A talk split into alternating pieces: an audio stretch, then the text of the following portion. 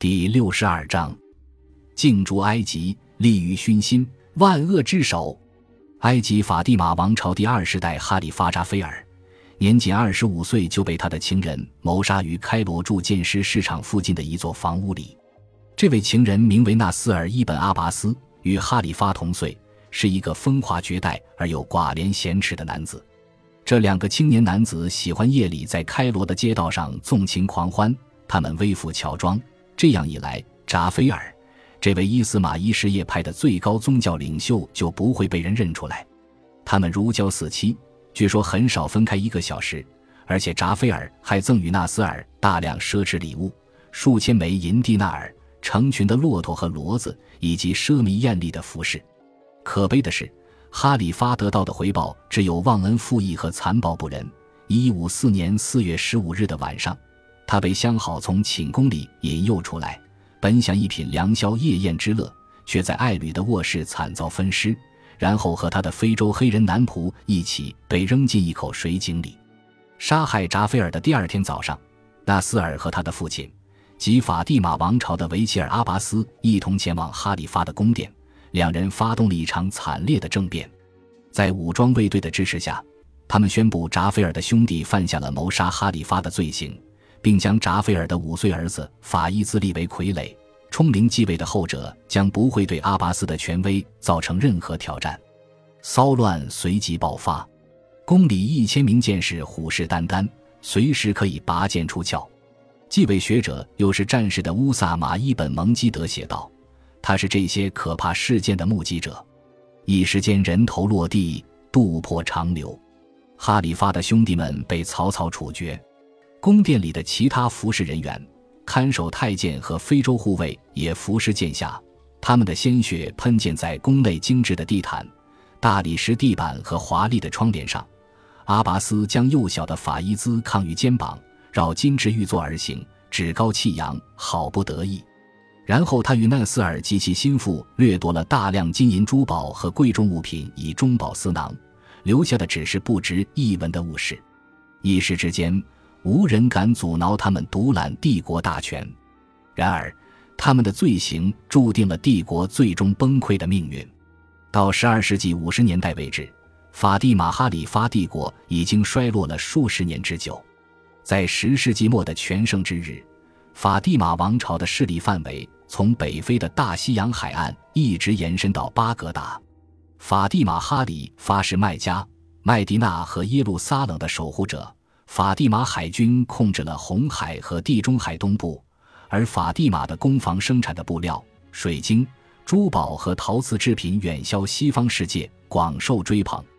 于九百七十三年六月，成为帝国都城的开罗穆伊兹凯旋之都得天独厚，城内有宏伟的艾兹哈尔大学、令人目眩神迷的皇家宫殿群，以及一些跻身世界之最的伟大图书馆和熙熙攘攘的集贸市场。来自地中海、红海、跨撒哈拉商业路线和上埃及肥沃的尼罗河红泛平原的商人在这里交易。一位作家曾在法蒂玛势力鼎盛时期路过埃及。他把埃及称为世界的非遗之一，而开罗是伊斯兰教的光荣，全人类的市场，西方仓库，东方枢纽。然而，纵有荣光闪耀，也有危险暗伏。还是同一位作家在其作品中警示道：灾难不断的降临在人民身上。来到十二世纪五十年代，此时的帝国在各个方向上都受到挤压，非洲西北部。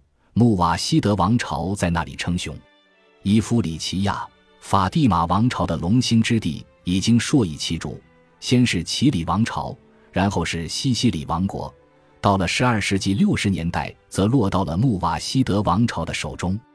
塞尔柱帝国的历代苏丹及其属下的埃米尔，以逊尼派和阿拔斯王朝哈里发的名义，将法蒂玛势力逐出叙利亚内陆。十字军则将帝国军队。从耶路撒冷、巴勒斯坦和黎巴嫩的沿海城市赶出。一千一百五十三年，法蒂玛王朝在巴勒斯坦沿海的最后一个海军基地也失去了。鲍德温三世率领一支法兰克大军进攻亚什基伦，由耶路撒冷王国圣殿骑士团医院骑士团和当年春天乘船到达的数百名朝圣者组成的联合部队，成功的完成了一场围攻战。对于十字军来说，攻下亚什基伦使他们夙愿以偿。通过关闭港口，封锁了埃及的海运，并为奔袭埃及东北部和尼罗河三角洲提供了可能的桥头堡。对于法蒂玛王朝而言，这是近一个世纪以来一系列打击中的又一次失利。整个伊斯兰世界都为这次失利感到悲哀和伤痛。丢城失地并非困扰法蒂玛王朝的唯一问题，因为这个哈里发帝国还长期处于宗教世界瓦解的过程中。交织在一起的政治继承争端与神学争论导致帝国内部派系纷争。自12世纪30年代起，法蒂玛帝国已经分裂成三个互相敌视的团体：埃及的哈菲兹派、波斯的尼扎里派阿萨辛团体，以及一个在也门割据、名为塔伊布派的团体。这种不断扩大的分裂不可避免地削弱了哈里发的尊严和权威。甚至在扎菲尔遇害之前，法蒂玛王朝的哈里发就已经沦为摆设，在香雾弥漫的寝宫里娇生惯养，而政府和军队指挥的真正事务则被他们的维齐尔一手包办。到了一新一百五十四年，正是这群维齐尔一时间心血来潮，认为杀掉哈里发并无不妥。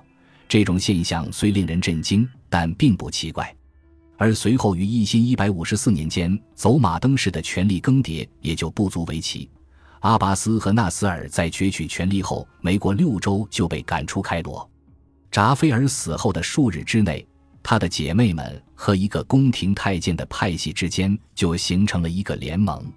宫里的女人们剪掉他们的头发，与信件一起寄给法蒂玛军队中的一位高级军官，召他火速前来开罗。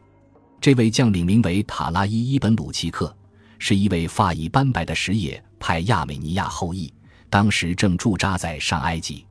伊本·鲁奇克集结部队，顺流直下埃及都城，正赶上开罗的普通士兵爆发了一场大规模叛乱，公共秩序随即崩坏。阿拔斯和纳斯尔的支持者根本无法踏出家门一步，因为围在外面的妇女们对其嘲讽怒骂。从房屋的窗户向他们投掷石块。到了五月末，阿巴斯断定他已经无法安全地待在这个国度，于是与儿子一同逃奔叙利亚。在逃亡途中，他被一队法兰克袭击者杀掉，而纳斯尔则被圣殿骑士团抓住，最终被赎回开罗。宫中的贵妇们因他的谋逆大罪而对他行刑，他们用鞋子将他活活打死，而后将其悬尸城门。与此同时，伊本·鲁奇克率军进入开罗，他本人和他的军队士兵从头到脚都穿着黑色的服饰，在他们的队伍上方悬挂着黑色的旗帜。表面上，他们这么做是为了哀悼被谋杀的哈里发，但世人并没有忽视，黑色也是帝国对手定都巴格达的阿拔斯王朝哈里发的御用颜色。至此。曾经是地中海世界最强大势力之一的法蒂玛哈里发帝国开始陷入死亡漩涡。扎菲尔葬身水井十六年后，其世系断绝，埃及将落入外人之手。唯一的问题是落入何人之手？感谢您的收听，喜欢别忘了订阅加关注，主页有更多精彩内容。